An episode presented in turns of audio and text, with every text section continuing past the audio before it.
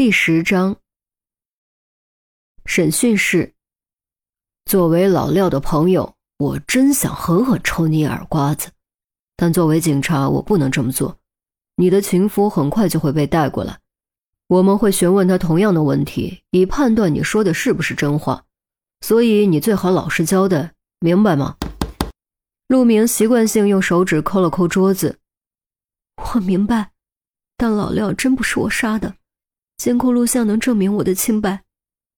何丽萍依旧咬住监控录像不松口，她很清楚，监控录像是她唯一的救命稻草。小鱼已经去调监控录像了，确认之前你依旧是嫌犯。现在交代交代，你是什么时候出轨的？原因是什么？老廖为什么会搬出去住？是不是发现了你的背叛？你们有没有为此争吵过？陆明问道：“其实部分问题和案子并没有直接关系，但是他想知道，更想让廖峰泉下有知。”何丽萍低下头，脸上阵红阵白，明显有些愧疚，又有些羞于启齿。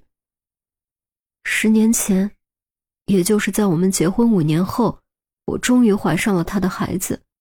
终于，陆明打断道。他敏锐察觉到了这个词有问题，结婚五年才要孩子，这种事情不是没有，但以廖峰的年龄看，显然有些不正常。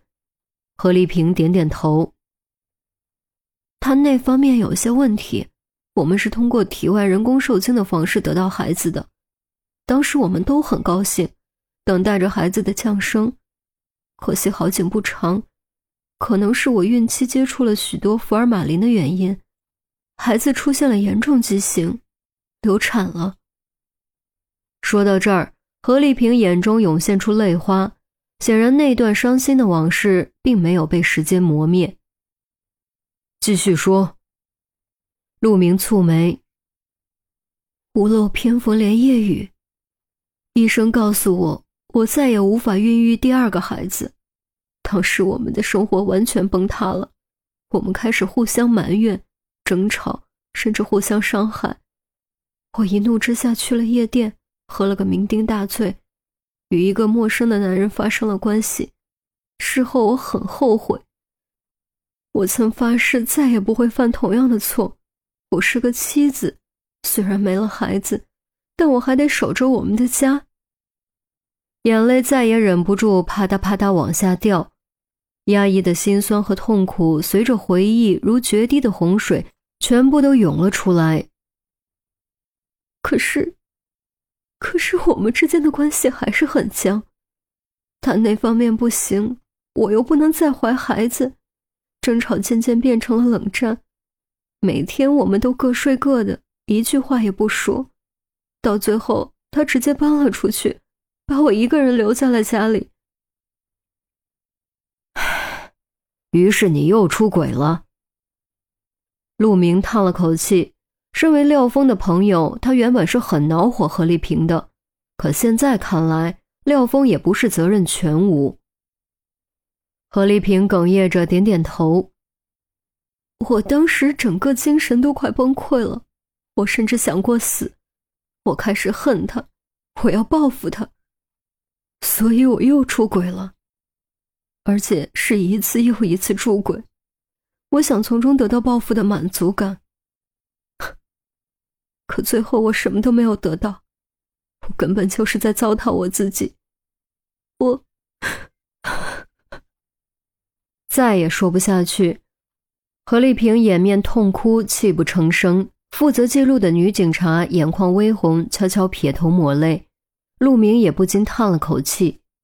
外人总以为警察破案刺激。但其实每一个案子都反映出世间百态，见证人最软弱、最痛苦、最黑暗以及最善良的一面。警察也是人，他们也会被触动。好了，别哭了，说说你现在这个情夫吧。既然后悔出轨，为什么要和他保持不正当关系？陆明起身递过去一包纸巾，何丽萍好不容易止住哭泣。道了声谢谢，接过纸巾，擦干眼泪，仰起头。他不是我情夫，我们保持关系已经有五年了，他真心爱我，我也真心爱他，而且他不在乎孩子，明知道我不能再怀，却还是一直待我很好。哦，陆明微觉诧异，这倒是有些出乎预料。我们是在网上认识的，对他我几乎无话不说，甚至连我全部的经历都告诉了他，包括那些污秽不堪的一夜情。何丽萍话锋一转，表情再也不像刚才那样痛苦，双眼也亮了起来，给人一种幸福的感觉。我本以为他会唾弃我，可谁料他竟然要求见面，不但当面表露了对我的好感，还愿意娶我，一辈子对我好。我起初并不相信，以为他只是想和我发生关系，但他竟然锲而不舍追了我整整一年。于是你答应了，老廖知道吗？陆明问。你不会明白我当时的感觉，我仿佛又看到了希望和未来。我答应了，然后正式提出了离婚。何丽萍苦笑了一声。我本以为离婚会很顺利，毕竟我们之间早已没了感情，可谁料他竟然坚决不同意。甚至在分居将满两年的时候搬回家住。陆明摇了摇头。法律规定，分居两年才能起诉离婚，分居时间不累加，必须是持续不断的。如果断断续续、分分合合，是不会被法律承认的。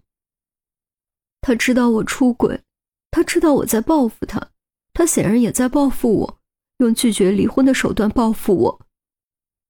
何丽萍的情绪变得有些激动。我看透了他，我恨他，所以我一怒之下和魏成确定了关系，并且长期在家里发生关系。如果他还是个男人，就一定承受不了这种羞辱，一定会和我离婚。结果没有成功，对吗？陆明已经猜到了结果。何丽萍叹了口气：“ 是啊。”没成功，他根本就不理会，也不在乎。后来我和魏成都低声下气求他了，可他还是不同意，所以我和魏成也只能继续维持不正当关系。陆明眯着眼睛道：“你省略了不少吧？比如魏成有没有因此和老廖打过架？有没有威胁过？有没有动过杀机？”何丽萍当时就慌了，连忙解释。有打过架，魏成也的确威胁过他，但绝对没有动过杀机。老廖真不是我们害死的，我们一整晚都在一起，根本没有作案时间啊！监控录像能证明我们的清白。陆明不由揉了揉额角，监控录像又是监控录像，案子就好像著名的响尾蛇，又不知不觉回到了原点。毫无疑问，何丽萍有作案的医学背景。又有最充分的作案动机，嫌疑是最大的。可如果监控能证明他和徐渭成的清白，那凶手究竟是谁呢？究竟是谁想杀廖峰，又想陷害窦书全呢？这样的人真的存在吗？便在这时，于西带着徐渭成走了进来，用词多少有点刻薄，显然怒气未平。陆队，奸夫抓来了。丽萍。徐渭成一见何丽萍，立刻跑了过去，紧紧攥住何丽萍的手。何丽萍就好像找到了依靠，趴在徐渭成胸口直掉眼泪。丽萍，你怎么哭了？是不是他们欺负你了？徐渭成个很高，而且很壮，抹了抹何丽萍的眼泪，豁然转头瞪着屋子里的几位警察，怒气冲冲地吼道：“你们凭什么欺负丽萍？我要告你们！”没有，没有。没有人欺负我，我只是说了些陈年旧事而已。你别犯浑，陆警官问什么你就老实交代什么，明白吗？何丽萍连忙擦干眼泪，将徐渭成的脸掰过来。人又不是我们杀的，有什么好交代的？再说了，死得好，死了就没人拖累你了。我巴不得他早点死呢。徐渭成脾气很大，声音更大，结果刚说完就挨了何丽萍一耳光。你说什么？这种话怎么可以乱说？不要命了！何丽萍吓得脸都白了。说怎么了？我偏要说，廖峰那王八蛋死了活该，死得好，死得妙。如果知道凶手是谁，我非得送礼感谢感谢。哼！徐渭成冷笑：“别说了，算我求你还不行吗？就当为了咱们自己，就当为了我。”何丽萍抓着徐渭成的领子，又开始掉眼泪。